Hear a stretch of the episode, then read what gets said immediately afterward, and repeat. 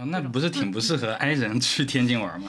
朋友们，如果你们想要出国，又想要就是性价比高、便宜，同时不想被骗去被骗去嘎了，或者是被骗去当京城发牌的话，嗯真的可以考虑一下济州岛。如果一个男的他真的想跟你聊天的话，嗯，他用这种翻译软件他都都要跟你聊天。如果一个男的他不想跟你聊天的话，你给他发一百条消息他都不理你。就说说是哎，你就是今天怎么还没出去？我说我再等会儿，我还还在化妆呢。嗯然后阿姨说你那个就是大唐不夜城去过了吗？我说阿姨，我就是西安人。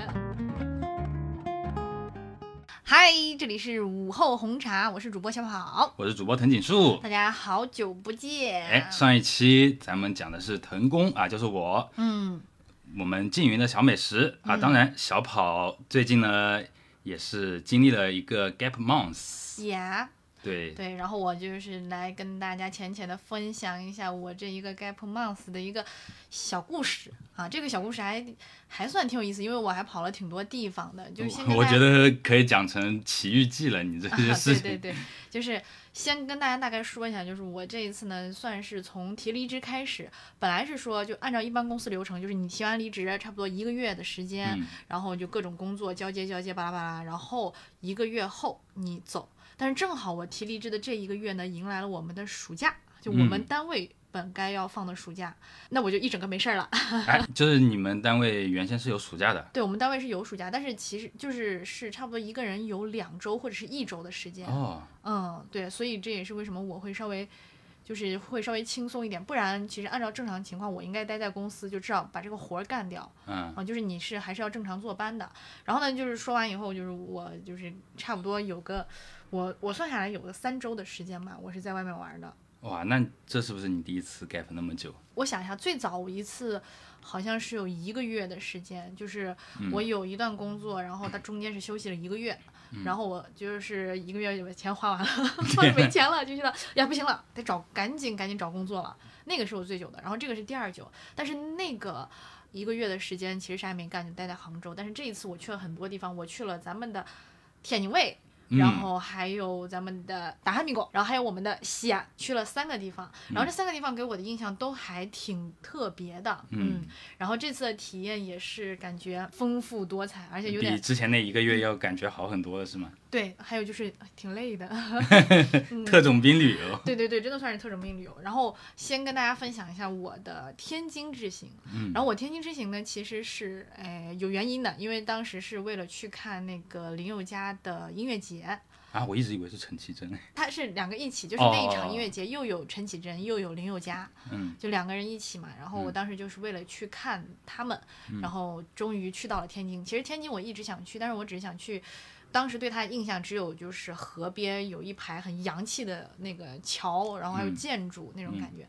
然后我刚到天津以后，第一个遇到很有意思的就是天津的出租车司机。嗯嗯，然后天津的出租车司机，首先一个总体的情况来讲，就是他们非常非常非常非常的外向，就是很健谈你一坐下来，他就能跟你聊天儿，啊，就是他会开车，就是比如说开着开着，嗯，然后突然转头一看，说，哎，你们要去那儿啊？我说，嗯嗯，是是是，然后然后用就是，哎，那儿你就是你那个哪儿有没有去过？然后就开始聊天。哦，那不是挺不适合 i 人去天津玩吗？就是，嗯，i 人其实也适合，因为主要就是整个聊天的主动权是掌握在司机手上，就是你不用想接下来要怎么过渡，啊司机会把这个聊天聊下去，他不会让你的话落在地上。啊，我我感觉在车上就是在听相声一样的感觉。像我遇到的第一个那个出租车司机，他就是他很热情，然后他跟我分享他的人生的不幸。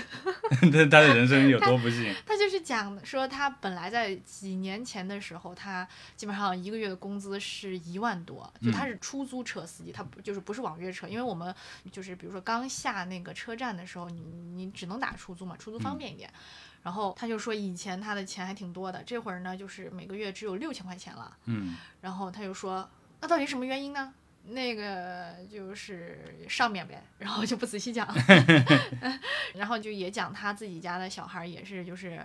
嗯，不想上班儿，然后就跟他一起跑滴滴，然后就说说是其实现在大部分的滴滴，呃，就是那个网约车的司机都是那种不想上班儿，但是又不想很辛苦很辛苦，所以呢就说那我干脆坐着，然后就去开那个网约车，嗯所以呢就有很多的网约车来跟他们本身的这个出租车来抢生意，然后哔哩吧啦跟我讲一个一路没停下来，而且到最后下车的时候他还提醒我说说是就是我住的那个地方它是一个景区，嗯。然后旁边就是有那种卖海鲜的地方，他就嗯。说，记得哦，一定要问清楚价格嗯。再去买，你要问清楚他的，就是千万不要被骗，怎么怎么样，就是跟我仔细的叮嘱，就就有点像你爸啊，啊，就是那种提醒你。我当时觉得这司机，哎，真的挺好的。但是呢，我后来想了一下，就是我在整个天津之旅啊，花最多的钱就是在这个男人身上，因为我当时打车到那个就是我住的那个地方，因为嗯。很晚了，嗯。基本上是一百多快两百嗯。打车的费用，但是嗯。我在天津吃的每一顿。基本最多最多到一百一百二左右，嗯。天津物价还是挺低的。然后其他的出租车司机也都是很热情的跟你聊，然后会跟你聊说，哎，你这个你这个哪儿去过没有啊？你你可以去一下那个哪儿。然后有一个司机就是那种他听你是外地人，然后就会跟你聊天，然后就说，哎，你那个你就是那特产呀什么的买了没有？我说还没买，然后我还问他，我说有没有什么天津菜馆推荐？然后他就给我噼里啪啦真的推荐了很多很多。哎，他们是不是每个司司机身上都背着什么旅游 KPI 的呀？然后讲完这个出租车司机以后，我我就是最崩溃的这个地方来了，就是我那个。一灵性男子的演唱会是吗？对，就是我的那个音乐节。这个音乐节很搞笑。首先从他买票的时候就很有趣。他买票的时候呢，就是嗯，在大麦网上，然后呢，等我点进去的时候，我发现就是那一天的票已经没了，然后只剩下一张双日票。但是这个双日票很有意思，就是音乐节一共有三天，嗯，它这个双日票是第一天和第三天的，那中间那一天呢？不知道，它就是第一天和第三天。然后第一天和第三天加在一起的话是九百八一张，九百八一张票。天哪，就为了但是因因为当时进去以后，所有的票已经卖完了，只剩下这一张票了。那你没有办法，你只能买这个，因为如果你其他地方收的话，首先不一定靠谱，然后再来你也不知道它会有多贵，有可能闲鱼上卖的更贵一点。所以我当时就是赶紧火速买了那张九八零的票。但是过了几分钟以后，所有的票就全部放出来了，就是可能是存在一种情况是当时就是有些人他买了以后没有下单，然后五分钟以后自动退掉了。嗯所以你所有的票都可以看到。但是我其实只想看的是第一天的，嗯然后第三天呢稍微有那么一点点的想看，就是没有特别特别想，因为就是就是有些那种落日飞车那种。全国巡演，你知道吧？哎它哪儿都有，你随时都能听哎。四个字的乐队都不太喜欢听的。这是你啊，不是我，不是我，我喜欢水木年华。然后就是，啊反正九八零这个是冤大头的第一趴，嗯嗯，然后呢，再来着那个地方，就那个音乐节，它所处的位置在哪儿呢？在海边儿，距离市区多远呢？就有点像是你从桐庐到杭州市区的。我懂了，是不是天津的滨海新城那边对，就是很远很远。有数了？对，就是你从市区到那边已经需要很长一段距，就是你下飞机以后已经需要很长一段距离了，到酒店的那个地方，然后再就从酒店到那边更远。我当时酒店也想了，如果定在那个演唱会的附近的话。其实真的没什么可选的，就是那种，比如说在我们就是杭州，可能一百块钱的那种民宿啊，那边就已经卖到六七百了。天哪！因为那天就是可能物价会比较高一点嘛，然后就说那算了，那就不要住民宿，民宿高低还是有点不卫生的，就是还是找了一个那个小破酒店先住着。到了那边以后，就发现很伤人。我到了那个演唱会现场以后，就是演唱会，它在海边，你知道吗？就你嗯，在那边的时候，就是各种大风。吹着你，然后那个浪呢，就是会让你感觉随时它就可能把你卷走。哎，对，卷走就是那种感觉。当时我第一反应就是，哎，这辈子不要再来这种沙滩音乐节了，沙滩高地那不是是还有很重的鱼腥味儿那种？还好还好，那个还行。然后关键是那天还下雨，当然这嗯个下雨是天气原因啊，就反正那一天我基本上就是打着伞，你还不能打伞，就你在听音乐节你打伞，别人会骂你，哦，因为你挡住别人的视线了嘛，所以你就只能。买着那种就是用那种很贵的雨衣硬撑着听完。反正我听完基本上就是身上已经湿的们这是听音乐节呢，还是蓝天救援队？湿的差不多了。关键关键是什么呢？最气的就是你好不容易挤到了离那个前排稍微近一点的位置，嗯还好没有买 VIP，因为买 VIP 就是还要加钱嘛。更冤种。对，而且买 VIP，其实它就是离那个台会很近，但是你离台很近的，你其实是有很多人都挡在你前面，你看不清林宥嘉到底长啥样。哦，所以我们就是站到那个侧边那边，站到侧边那边的时候，比如说你看到那个大的屏幕嘛，你现在正面对着那个大的，我们差不多站到左边，嗯，然后左边一点的那个位置，然后那个位置稍微高一点点，就能够看清林宥嘉。嗯但是我一回头，我发现有好几家民宿嗯，就开在那边。那直接就买民宿，对呀、而且那个民宿它还不在场内，它是在场外，所以呢，就等于是我们外面有那种两三层楼的民宿，很多人就是站在民宿那边，站在房间里面。嗯，看着整场演唱会，就他其实不用花钱，他只要订一个民宿的房间，甚至不用订民宿的房间，有些只是餐馆，你只要买一盘菜，就在那可以对，站着看一然后。很，而且一转头还能看得到那种就是直播的手机，就是那种嗯有手机支架，然后一个直播的手机卡在那个上面。那我直接回去刷抖音就好了嘛！真的，当时看到以后，我就感觉，哎呀，气绝了啊！就是如果有朋友再去天津的那个地方听音乐节的话，不用听，你就去买那边的民宿，对就好了。你还可以坐在房间里面，你不用风吹日晒，你不用淋雨。而且最搞笑的是，就是一般每个音乐节它是有两个台子，然后可能 A 这个舞台，然后他唱有个人来唱唱半个小时，嗯，再过个十到二十分钟。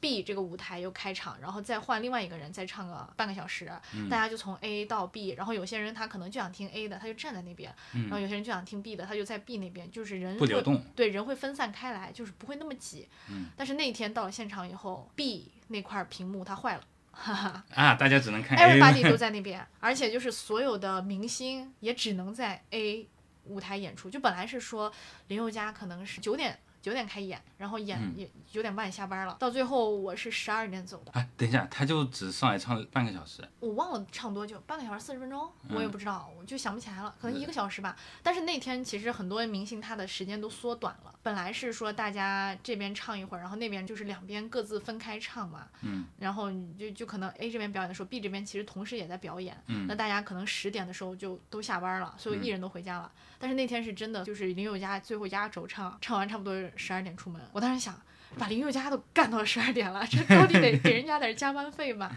就是因为他场地有问题，所以迫不得已，所有的艺人都在同一个台子来演了。嗯，还想去吗？还想听林宥嘉的演唱会吗？想听是想听，林宥嘉嗯真的就是非常非常有舞台魅力，就是嗯有的人确实是天生适合做艺人，他一上场就感觉整个效果很好，而且他长得非常非常帅，就是没有死角。虽然我拍到死角，但是你肉眼看他，觉得他真的很好看，很好看，嗯我就觉得很值很值。就这一场还是挺值，因为你唱歌好听吗？唱的很好听。就是像吃了 CD 一样嘛？哎，对对对对对，当然前面还看到那个陈绮贞，嗯，她还是那么的可爱，你怎么不跟他打招呼呢？他看不见我了。哎，前面还有一个是那个蛋宝，就是台湾的一个说唱艺人。嗯，关于小熊，你知道吗？关于小熊的事，关于你，关于我，关于留，关于走，关于喜，关于否。哎，你太土了，算了算了。看这个完全不知表情我就。哎呀，我就知道，就是一个说唱，但是他的词写的很好，然后他就是。上场以后，整个场很冷，你知道吗？因为他唱的那个说唱，其实在我们这一边有点就是偏冷门的，因为这边的说唱就是那种嘛，那他不是很伤心吗？对他真的，他那天演出的时候，真的就是我感觉他很不开心，因为他跟台下互动，没有人理他。但你知道他的场子如果是在宝岛当地那边，如果去表演的话，嗯，非常非常抢手，就是可能不吃吧，可能不吃这一套，就跟东北二人转，你要是真去特别难的那个地方，他可能也没看懂，就是会有一定的局限性，所以他到最后就是蛋宝同学他唱完以后，就是直接说一句拜拜就走了，他就是唱着唱着拜拜，然后走，就是我我感觉他已经就是有点生气了，他就当时嗯。想。妈呀，这哥赚这个钱真的是难，就是搞一堆屎人 坐在站在下面。你说你当时特别想上去打圆场，对对，我当时我就想说，哥哥就是别生气，咱们就是 还没有哎，大家都要开开心心的，啊，对对哎，对，就是 和气生财，和对，气生财。就是确实你的粉丝今天来的就是不是很多嗯啊，大家就是也没做好准备，爵士说唱一上来把大家都给干懵了，嗯对差不多，而且他没有唱自己很火的歌，所以就是更凉了，你知道吧？这嗯个场场子就更冷了。差不多，这个就是演唱会的一个过程。然后我觉得天津最惊艳我的一个嗯地方就是天津市区，非常非常非常非常非常非常非常非常漂亮。就是你走在那边，你会觉得像上海那种感觉，因为可能也就是那种租界感比较强，就很嗯洋气。嗯然后各种各样的楼房、小洋楼，还有包括他们整个城市规划很漂亮，而且它那个就是那个桥，嗯你走在上面，你感觉就是，哎，搁那个莱茵湖畔在那儿走呢，就是感，哎呀，感觉在在伦敦行走的感觉，非常非常洋气。就非常适合散步。我我觉得真的，大家有机会一定要去天津去浅逛一下，很有意思。嗯就是有点有一点点像，但是不能完全类比啊，就是有一点像没有那么卷、那么烦的上海，也是很繁华、很有意思，而且嗯你能找到很多很有趣的地方，嗯然后吃的也挺好的，就是我这次吃的还感觉挺新鲜，因为他们有很多菜也都挺有意思，而且名字也很特别，嗯然后吃起来感觉嗯。还挺就是挺不一样的，就是偏北了，嗯。主要在杭州生活多久，到哪儿都啊，对对对，是这样的。然后去完天津呢，我就是去了另外一个地方嗯，South Korea，，yes，我我去了大韩民国，大韩民国，嗯，嗯到了济州岛。哎，济州岛，为什么选择济州岛呢？哎，因为济州岛首先它不用，呃，就是你到免签呃，到了那边再签也来得及，嗯然后再来呢，它就是好像也没那么贵。确实确实还挺便宜的。朋友们，如果你们想要出国，又想要就是性价比高、便宜，同时不想被骗去被骗去嘎了，或者是被骗去当京城发牌的话，嗯真的可以考虑一下济州岛。嗯济州岛就有点像韩国的鼓浪屿，就是、哦就是就是类似于就是一个可以旅游的一个小岛。嗯然后你上那个岛上玩的时候，就是各种很特别的那种感觉。就是仅拿我讲，因为我之前完全没有出过国，嗯而且这次去的话，我会觉得就是从自己平时生活的很久的一个文化圈子，然后到另外一个文化圈子，冲击感还蛮大的，嗯，就是感觉很新鲜，就是那种生机活力的那种感觉。而且嗯自己作为一个外国人，我到了那边感觉也挺有趣的。就首先还是从这个司机讲起。嗯哎，同学们，就是旅游的时候你会发现，就是出租车司机真的是你去到一个新地方的，可靠消息来源。呃，同时也是你的第一印象，你对这个城市的感觉怎么样？就体现在这个就是出租车司机他的这个接人待物，包括他的谈吐之间了。嗯，所以就是如果有 在听的朋友是出租车司机的话，就是如果你想要、就是、业绩增长。呃，或者是打响你们城市的品牌的话，可以就是适当的对你的乘客友善一点。嗯嗯，然后我们遇到的这个韩国司机很有意思，就首先我和我的朋友是完全不会讲韩语的，嗯，可能会讲的韩语就是那个 안녕하세요， 啊，对，还有一句 감사합니다， 啊，还有一句，还有一句，就是こんばんは。嗯，啊，就是那种夸很厉害대박。啊，对对对，就是这一句，就只会这几句。嗯 然后就是我们要坐出租车嘛，然后嗯。怎么跟那个韩国司机交流呢？很简单，就是你下一个 A P P，然后你用那个 A P P，你在上面输入字，让它文字转成语音，嗯。然后司机师傅听了以后，他也有那个 A P P，嗯。然后他就可以，比如说语音先讲给那个他的手机，然后他的手机再转化成中文，然后再语音播报出来。嗯，其实这样子一看啊，真的有时候不学英语也没关系，同学们。有手机就好了。对，不学英语也能出国，只要你保证你的这个 手机的电量是够的。而且我们第一次遇到了一个很有意思的那个韩国司机，他就是真的是这样。我们从上车的那一刹那，他就开始跟我们用 app 聊天，就是嗯真的是一边开车，然后一边一句一句聊给我们，就是问问，哎，你们从哪儿来呀？我然后我们就说我们从杭州来，然后他说，哦，嗯，我很喜欢张家界。然后我的妻子也很喜欢张家界，嗯，我的妻子去过张家界旅游，我也想去张家界旅游，就就是那种英语，英语就是那哦，种，就是翻译的比较生硬的那种对对对种感觉。对对。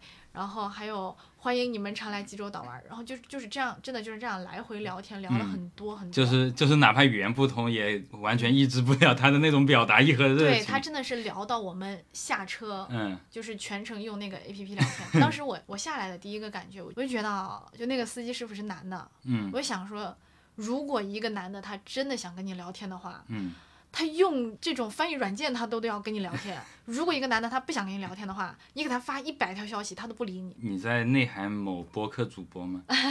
某两位播客主播吗？嗯 嗯，跳过吧，不说这个事情。反正就是韩国司机还都挺热情的，嗯不过就是汉化程度其实还是没有那么高。嗯对，就是还是要看人的。另外就是在济州岛我们吃了不少东西，嗯，大部分呢就是其实跟咱韩料店吃的差不多，就是那哦。就是跟杭州这种韩料店味道差球不多。其实大差不差，啊尤其是有一道那个，就是他们那边特色不是黑猪肉嘛，然后我们当时找了一家餐馆，我们去吃黑猪肉，不如肉本家。怎么能说是不如肉本家呢？只能说是就是不如肉本家，而且贵，你知道吗？就是一盘肉嗯四百块钱，嗯，一盘肉，你知道吧？一盘肉就是那几块儿几块肉，就是肉的拼盘，四百 RMB 吗？就几乎是四百人民币。我当时我看到那个，就是一打开菜单，嗯，然后一边打开菜单，我一边拿这个支付宝在算那个汇率，我一看那个一转换过来三百九十多，我当时，我当时就是走吧，要不咱们就是便利店吃一下好了，不、嗯没必要就是吃那么多，反正最后我们就是。嗯，来都来了。很对，浅吃了一下，而且挺有意思。就是当时我们在那个就是烤肉店里面，烤肉店的老板一听我们是中国人，嗯喊了一个中国伙计过来，嗯就是叫了一个中国的大姐，然后过来，然后那个中国大姐就是一边烤一边跟我唠，嗯，然后就聊她是从那个东北那边来的，哦，超足的吗？嗯，不是朝族的，她就是来这边打工。嗯她说如果来这边打工的话，她和她老公一个人一个月能挣一万多，哦，每个人能挣一万多。哇，嗯，但是如果他留在东北那边儿的话，就是一个月差不多三千块钱，所以他就是当时好像就是报了一个那种中介公司，然后那个中介公司就是给他们上韩语课，嗯。然后上完韩语课，他们去参加考试，参加考试通过了以后，就是开始进行一个找工作的一个状态，然后最后留在了这个烤肉店里面。嗯。然后这个烤肉店呢也管吃住，嗯。就会稍微轻松一点点，嗯。然后就是在这边务工的人还挺不少的，嗯。另外还有一个是我们后来去的一个韩服店，就租那个韩服，嗯。那个韩服它还挺有意思，他那个韩服店的老板是一个韩国人，嗯。非常有商业头脑，他就在小红书运营。他他的那个店里面非常非常多的店员都是中国人，他就做好准备就就赚中国人哎，就。宰中国人。嗯。然后反正我们也是被宰的那批，然后他就运营小红书，然后就是就我们就跟着那个小红书就是去到那边了嘛，嗯。然后基本上就是他所有的顾客也都是 中国人，而且他的店名就是很显眼，因为在大街上所其他的店名都是那种韩国字或者是就是英文字，嗯就他的那个店名就是四个大字 Chinese，对，就是那四个大字写在那边，你一眼就能看得到。嗯然后就是乖乖的、老老实实被宰。就是其实中国人在那边工作还蛮多的，而且嗯工资相对来说会更高一点。像我们遇到那个韩服店的那个小姐姐，她就是在济州岛读完了大学，然后就留在那边，嗯就一直工作，可能工资也会比她在国内更高一，生活的更舒服一点吧。嗯嗯，而且没有那么累嘛。你想想，每天就是把那个韩服端出来给就是大家试一试，然后试了合适的给你穿上，穿上以后就是你要化妆，你加个几百块钱化妆；你不化妆，你出去拉倒就好了。对他们好像比较容易攒钱。嗯，对，反正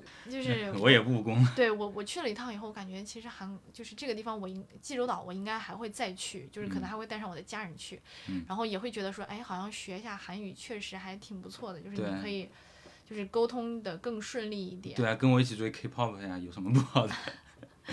嗯，追星要花钱的，咱不是这种有钱的人。嗯，然后反正印象里面最深刻、最深刻的济州岛的好吃的是那个 BHC 炸鸡，嗯，那个炸鸡是我真的觉得，有什么不同吗？就是因为我我当时点了炸鸡以后，我是买好了，然后走了基本上半个小时的路程，我回到酒店才吃的。嗯然后大部分的外卖呢，其实也是这样，就我我们在国内点的外卖，它是就是买好了，然后你可能过个半个小时送到你家，嗯但送到你家的时候，基本上它是一个不脆的一个状态，嗯就是它那个皮是软的。但是韩国的那个炸鸡，它就是到了家以后，依然它的皮非常非常脆，就是那种哇，就是咬一口，整个人在颤抖，你知道吗？是是颤抖到脚后跟 的那种脆，就是非常非常脆。然后鸡也是炸的刚刚好，就是那种还有汁水，有汁水不嗯柴，然后很香的那种，再加上那个酱也特别好吃。它是蘸酱还是蘸粉比较多一点？就是你选，它有很多很多这种口味。我们当时点的是一个套餐，然后套餐里面是一个双拼的口味，嗯选的一个是那个跟跟蒜相关的，然后嗯一个是跟就是甜辣相关的。嗯对，这这样的话吃起来没有那么腻嘛。你不能点一个芝士炸鸡，你芝士炸鸡吃起来有点太、太太啊那个腻了啊。然后两个味道都挺好吃的，嗯，然后炸鸡没有什么毛病。另外就是它配餐，配餐的话是有那个芝士球的，那个芝士球真牛逼，就是太好吃了，就是 贼香的。那芝士就它那个芝士味道跟中国商超的不太一样嘛？就它那个很就是奶味儿会更香一点，然后没有那么腻。就有些芝士你可能第一口很香，第二口很香，第三口就这种感觉，但是他们的可以就是一口气全部吃完，嗯，然后然后也能拉丝儿，反正就是一一个很香的一个感觉。这个是我在济州岛吃的唯一一个觉得不是很亏的一个菜。嗯然后济州岛有一个特点，就是可能是整个韩国的特点吧，嗯水都超冰，就是所有水，哎，就是艾瑞水都贼冰贼冰，不管你在哪喝。孩 不友好城哇，市。真的是，我感觉我喝完以后，就是这几天喝下来，我都感觉我以后再也生不了小孩了，就是太 太冰了。因为他们的那个饮水机里面好像就有冰块的部分。嗯然后我当时问那个韩服店里那个小女孩，我说这咱这地方怎么这水都是冰啦啦的？她说啊，那韩国人就是喜欢喝。然后她说完以后，她自己就是在那个冰水那边接了点热水，她说她喝不惯，她还是要喝温水。嗯嗯，但是我喝了几天以后，我觉得就是好像也也就习惯了，就那样吧。嗯，好像是哦。嗯，就每个人的每个人的体质都不一样。再来就是还有一个，就还有一点点小小的问题，就是你去了济州岛，你可能真的像在鼓浪屿旅游，因为几乎所有的景点，就你都能听到中国人讲话。像我们当时有去一个那个咖啡馆，然后那个咖啡馆是我们当时在小红书上刷到的，嗯就去了那边，装修什么的都挺好看的，但是就是从到那个门口的那一刹那，我就能听到那些中国人在哔哩吧啦，哎，你们这个帮我拍一下啊，我我 就想穿这个，然后这我感觉就是中国各省的网红全都去那边拍照了。就这里是一个小红书博主的孵化园一样。对对对对对，就反正就是中国人都在那边拍，嗯不过也有一些韩国人让我呃觉得自己自？己没有那么 宅种的感觉。嗯，然后我看了一下，就是到那边以后，我发现不管是中国女人还是韩国女人，还都挺爱拍照的。大 家就是就是韩国女人也是站在那边，然后让她的男朋友就这样哭哭哭哭哭拍好多好多张，可能就就是那种真的手速。韩国男人的手速比中国男人手速快，就是他就一直狂摁，没有停过，然后就可能一个角一个位置真的是拍了几百张，然后给嗯女朋友选，然后女朋友可能就是选那么一张，然后就就是说啊还行，好卷啊！对对对，嗯，然后再来就是韩女的那个妆还挺服帖的，就妆感很好，嗯。不是韩国的妆很容易变成那种水光肌嘛？没有，就是我我自己看接触到几个韩女，我就觉得她们的粉很服帖，嗯。没有浮粉的感觉，嗯，然后整体妆容就是反正挺舒服的，那有没有买几个粉有，底？嘿嘿嘿有，已下单，已送到家门口，嘿嘿，嗯。然后韩国的话，差不多就是这些。韩国真的就是推荐大家，如果你真的要去一个找一个性价比很高的，又想出国体验一下嗯，国外这个异国风采的，嗯嗯，就是济州岛没问题，就是没有毛病，嗯，对。对，真的没有毛病，就是可能小红书上有很多人他会说什么，嗯，千万不要来济州岛啊，或者怎怎么样的。但是我觉得，主要是他想去，不然拍照太挤了。对我觉得来一趟真的还挺值的，嗯，反正我会带自己的家人再来的，嗯。然后最后我们来讲一下咱们、就是、回老家了，对，回西安了，朋友回们。西安了，对，这次我回了一下西安，很不一样，因为我从西安嗯时隔多少年了？其实不到一年，嗯。对，然后就是我离开西安的时候，我感觉西安还没有那么那么的网红城市，它嗯最多就是被称为抖音之都，就是抖音城市。因为有一段时间，就是那个西安在抖音上面营销的还挺多的，但是我这一次回去，我真的觉得哇，真的大网红，就是有点高攀了。嗯，主要是咱们的帝国姐也在你这段时间输出了一波。对，然后就是我去那个西安的这段时间，正好是非常多路粉丝来的，其中包括 TFBOYS 的粉丝，嗯，这个已经是一个非常非常庞大的一个群体了。对，再来就是二次元卡琳娜的粉丝，因为那段时间有漫展，西安漫展，对漫展，然后卡琳娜就是来了，然后还有一个演唱会我忘了是谁，反正也是来西安了，嗯，就当时真的很多很多人。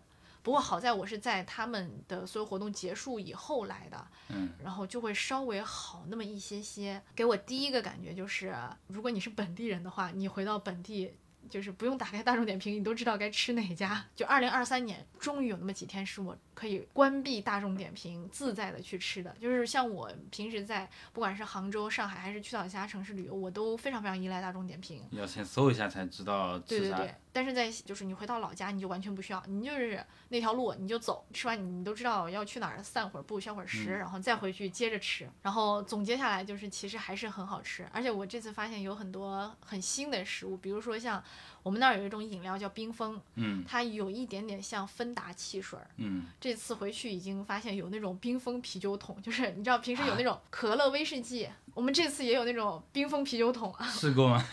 还不错，还挺好喝的。然后烤肉的话，还是一如既往的好吃，泡馍也是很好吃。肚子嗯、汤，哎，毒丝汤那些，就是西安的各方各面儿，反正我吃到的都还挺好吃的。嗯这一次呢，我是住在酒店，住在酒店很搞笑，就是、嗯 我我跟我朋友一起住在酒店里面，然后他他早上去上班了，然后我在那边，我因为我我这个人就是最这段时间都是起得很晚嘛，然后我起来以后十一点了，阿姨进来打扫卫生了，然后我就在那边化妆，阿姨就说说是哎，你就是今天怎么还没出去？我说我再等会儿，我还还在化妆呢。嗯然后阿姨说你那个就是大唐不夜城去过了吗？我说阿姨，我做西安人。他说啊，你为什么住酒店呢？对呀、他就说你为什么住酒店？我说嗯、就是嗯想，我当时我我也忘了我编了个什么理由，反正嗯我不能承认，就是我家已经没有我的位置，就是我, 嗯我的卧室已经哦，已经侵占了。对已经已经就是被改造成所有人的卧室了那种感嗯觉。然后我发现就是在我走之前，西安的酒吧啊，就是还是还算是。挺朴实的，就嗯是虽然宰人，但是还还算就那种正常的酒吧。嗯，或者是正常的那种稍微闹一点的清吧。但是我这一次回去，发现我常去的那个酒吧的那一片变了，变变成什么呢？么呢？就是你进去嗯，就会有一个男人，他穿的很少，在那边跳抖舞。我当时我一进去，我想啊，爽死姐了。乌烟瘴气，拨开那些乌烟瘴气，然后看到一个男人穿着透视装，然后在那嗯里面跳舞。我当时觉得，我想到的第一个事情，我就想想说，这个西安人这千百年来的这个爱好还是没有变。嗯，以前呢，皇帝喜欢找一群歌姬在那边边跳舞，然后他在那边边喝酒。现在呢，就是一群女人 找一个男模在中间跳舞，然后我们在这边就是喝酒聊天，然后看着男人跳舞。贼爽。还挺不一样的。然后再来还有一个大家应该都能发现的一个特点，就是现在西安有很多的汉服或者是古装的一个变装啊什么的，就是你基本上每一个来西安的人都会去尝试一次古装，嗯，呃，包括我在内。我真的我就是去古装那边的时候去化妆嘛，然后人家也问了我同样的问题，就是你今天准备去大唐不夜城还是去哪儿？我说再看吧，就是可能先在钟楼拍哈。他说：“哎，你是西安人？”我当时想，西安人不能来拍吗？西安人不能就是被宰吗？我还挺想来的。然后整体的感觉很有意思，尤其是你穿上古装以后，我我当时穿上古装，然后我我在走到那个钟楼那边的时候，我就感觉很不一样，我就觉得自己有一点像是那种自费变成了一个外地人。变成了一个 变成了一个迪士尼的 NPC 的那种感觉，就是你走在钟楼，或者是你走在西安其他人比较热闹的那种景区的时候，你会发现你身边有非常非常多的那种古装嗯。的人从你面前经过，他们不一定都是年轻人，也有那种稍微年纪大一点的，还有那种小孩儿，还有那种就是已经就是爷爷奶奶，他们可能都会穿着那种就是古装，嗯，然后你就会感觉像走在一个那种开放式的迪士尼乐园，就各种各样的 NPC 从你的面唐前朝迪士尼。对对，从你的面前经过，你会觉得还就是挺有意思的，而且也不会有太多人看你，因为大家都是这个样子。就这么多年，第一次对西安，嗯，好像有一点不一样的感觉了。对对对，就是嗯这次自费当外地人，让我感觉还挺不一样的，还挺爽的，我感觉挺有意思。而且做一次妆造很便宜，我我做那个妆造是一百六，然后我去嗯问了其他家，基本上价格都是在一百六到一百八。那济州岛那个多少钱呢？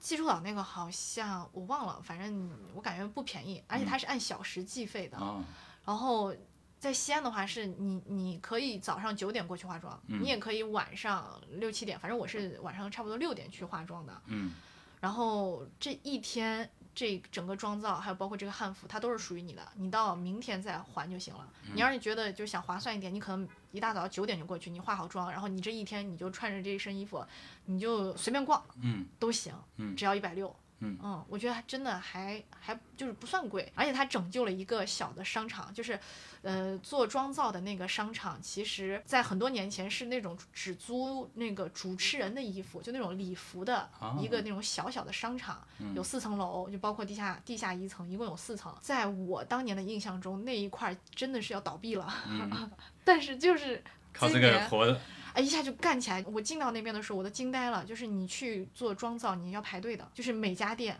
几乎都有人，就是几乎都很满，然后你要排队什么的。所以建议大家，就是如果你要你想要你的妆好一点，你最好选择人少的时候，因为人少的时候他会给你好好画，人多的时候他不一定给你好好画。而且大家最好是能够实地的去看一下，就是你每家店你都逛一遍，你看看有没有哪个你的妆你是很满意的。因为衣服其实大差不差，大家租的都差不多，就那几件破衣服嘛，就是网上就幺就 幺六八八每拼多多都能看得到的衣服。但是区别就是在于那个妆，你就是去看有合适的妆发师，你就在那家店做就好了，反正基本上都不会超过两百。另外建议大家就是那个假睫毛自己带，假睫毛和胶水要自己带，因为它虽然是一百六十块钱，但是它肯定会有一些隐形的钱。就比如说像我去的那家，他会跟我说，就是假睫毛是要钱的，就是如果你要好一点的假睫毛是要收费的。哦，就跟去修脚，明明标价四十五块钱，还要收你五块钱的刀片费。哎，对，反正就是最后我是那个假睫毛，他说如果要用他他们好一点的那种假睫毛，就更上镜的那种假睫毛是要加十块嗯十块钱还是十五块钱的，但那个东西它其实三块钱你就能买得到。哎，你倒是给我提供一种思路，就是嗯趁着暑假，然后飞到西安，就在那个店门口卖蹲着假睫毛、卖假睫毛、卖胶水，假睫毛和胶水你要分开卖的，对胶胶水也。还有化妆呀，就嗯那要排队化妆，那你你到我这里五十块钱给你搞定。但是我我到最后他没收我费，他就是说 看我长得漂亮 然后最后就给我还免费贴了下睫毛那。都是都是西安人呢，不要钱了。那那倒不可能的。嗯然后这个就是基本上我的这个 gap 日程的一些小小分享。当然，你之前也跟我讲，就是这个 gap get 还不够尽兴，嗯就是还想继续玩下去，还不想这么快上班。嗯，是，那肯定嘛，谁愿意上班呢？我真的，反正我是不想上班，但是觉得赚钱也挺重要的。对，因为以前你给我的感觉就是你很着急的，立马想要投入下一段工作，这次反而就是好像整个人都轻松下来玩了。那这一期呢，就是我们的一个 gap 奇遇记的一个分享。说奇呢也还行，但是遇嘛也是遇到很多的。对，那有机会下次分享点新的吧，好吧？好那感谢大家的收听，我们这期的节目就到此结束了。我是主播小跑，我是主播藤井树，我们下次再见，拜拜六。拜拜六。